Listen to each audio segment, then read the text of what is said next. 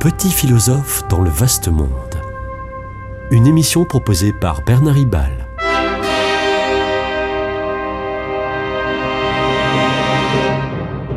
Bernard Ribal, essayiste, agrégé et docteur en philosophie. La sobriété est une idée bizarre dans une société orientée vers le toujours plus, entretenue par la publicité.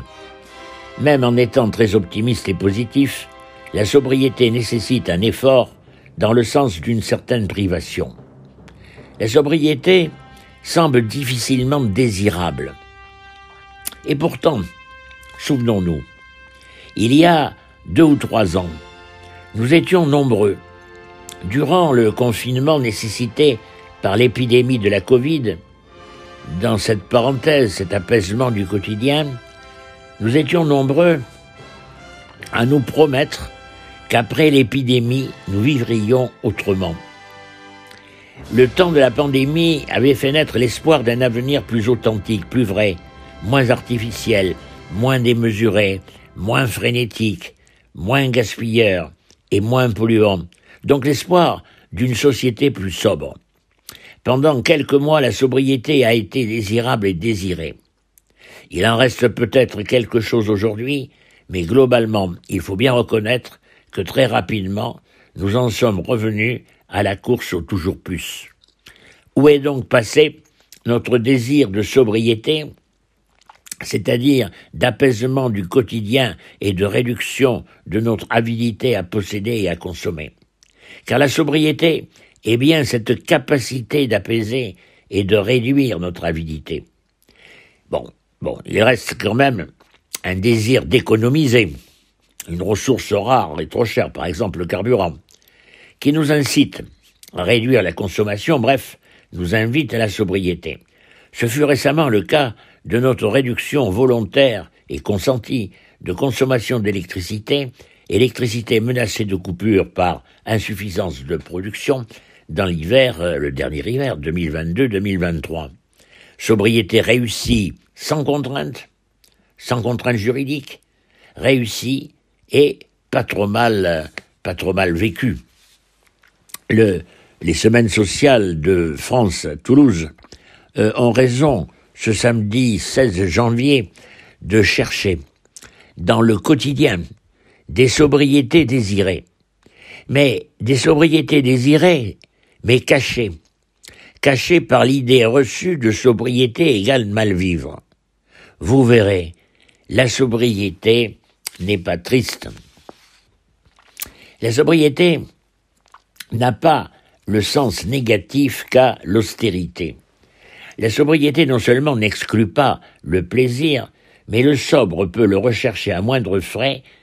C'est ainsi qu'au paragraphe 222 de Laudato encyclique du pape François en 2015 sur l'alarme écologique, eh bien le pape écrit que, je cite, la sobriété est une capacité à jouir avec peu. Jouir avec peu, mais jouir et non se mortifier. Une telle sobriété s'apparente à la tempérance, c'est-à-dire au juste milieu entre l'intelligence, l'indigence douloureuse et l'arrogance de l'argent. La, tempérance, le juste milieu, sont des vertus chères à Aristote, au IVe siècle avant Jésus-Christ, et donc chères aussi à saint Thomas d'Aquin qui s'en inspire au XIIIe siècle.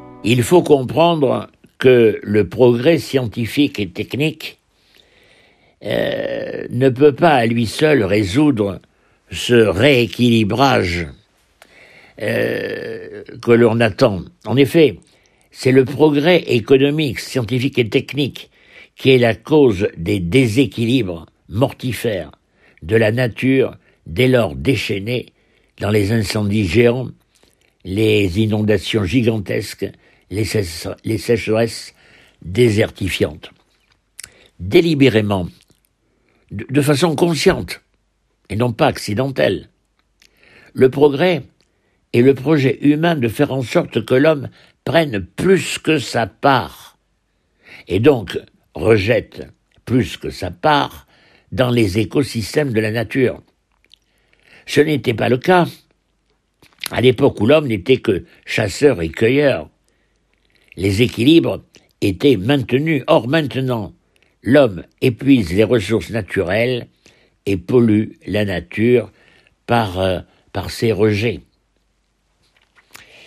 Celui, celui qui est sobre a la chance de ne pas s'embarrasser de ce qui est de trop, mais beaucoup n'ont pas cette chance car il manque de tout. Tel est bien le malheur de la sobriété subie, la pauvreté. La question écologique et climatique se double donc d'une question sociale. Je cite le pape François, Écoutez, dit-il, tant la clameur de la terre que la clameur des pauvres, il dit cela au paragraphe 49 de l'Audate aussi. Tout est lié, comme le répète euh, François. La sobriété est ce style de vie qui nous guérit de la frénésie de produire et de la passion de consommer. La sobriété s'apparente d'emblée à une spiritualité, d'abord sous forme d'une pratique antimatérialiste, contre le matérialisme de l'argent, celui de la course exacerbée à la richesse sans partage, qui épuise la planète et répand l'injustice sociale. La sobriété se départit du matérialisme pratique qui emprisonne notre attention sur des choses matérielles de la grande bouffe au confort superflu. Cependant, gardons-nous de ne pas sombrer dans l'arrogance d'un excès de zèle qui consisterait au nom de la sobriété à condamner tous les soi-disant faux besoins. Peut-on dire que la télévision, l'ordinateur, la voiture, l'avion, Internet, le théâtre, la musique, les films, la danse, etc., sont de faux besoins? La sobriété, comme nous venons de le dire, invite à la modération de tous les usages qui peuvent devenir de néfastes addictions. Mais la sobriété n'interdit pas les moyens nouveaux et anciens de nous ouvrir euh, au monde.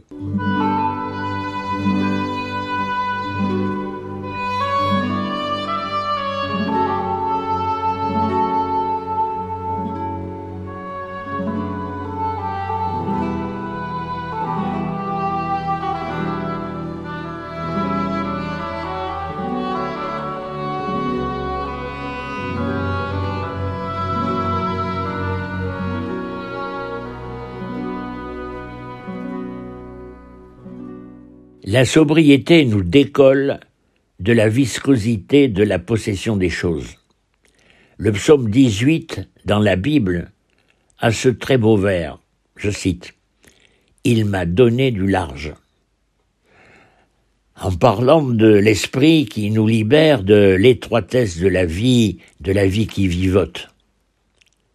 Et la, la spiritualité de la sobriété, nous invite à sanctuariser les quatre éléments naturels traditionnels, l'eau, l'air, la terre et le feu.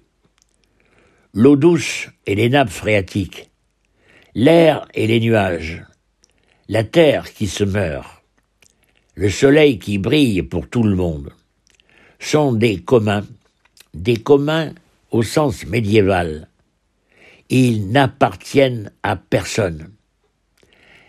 Ils n'appartiennent ni à des individus, ni à des entreprises, ni au pouvoir public.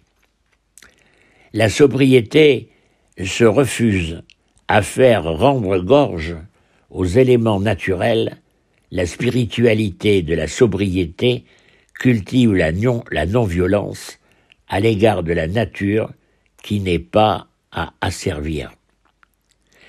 Regardons, les sportifs amateurs, dont vous êtes peut-être. Ils n'hésitent pas, pour le bonheur de leur activité sportive, à se priver de nourriture nuisible à leur bonne forme.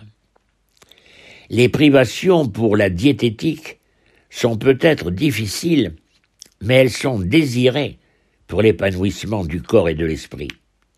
La sobriété est donc fréquemment désirable.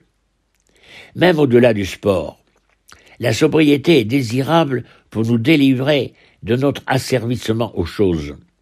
Bref, pour trouver la forme, être en forme, au sens général, populaire de être en forme. Se, délivrer des soucis comme le lys des champs et les oiseaux du ciel de l'Évangile. Telle est la spiritualité de l'être en forme par la sobriété. La forme est l'âme du corps, disait Monterland dans les Olympiques. Les philosophes feraient bien d'étudier ce qu'est cette forme, ce être en forme dont nous parlons. Elle convertit la morosité, elle convertit le ressentiment, la mauvaise humeur, la langueur, la forme convertit la mélancolie en exaltation de vivre. Prendre la vie à bras-le-corps et respirer à plein poumon. Et c'est la sobriété, la sobriété désirée, qui permet ce passage de la fermeture sur euh, les soucis triviaux à enfin l'ouverture aux autres, à la vie, à l'amour. Telle est la conversion du vieil homme en l'homme nouveau de Saint Paul, qui se compare souvent à un sportif coureur à pied. Vive la sobriété, source de la profusion du vie. C'était Petit philosophe dans le vaste monde, une émission de Bernard Ribal.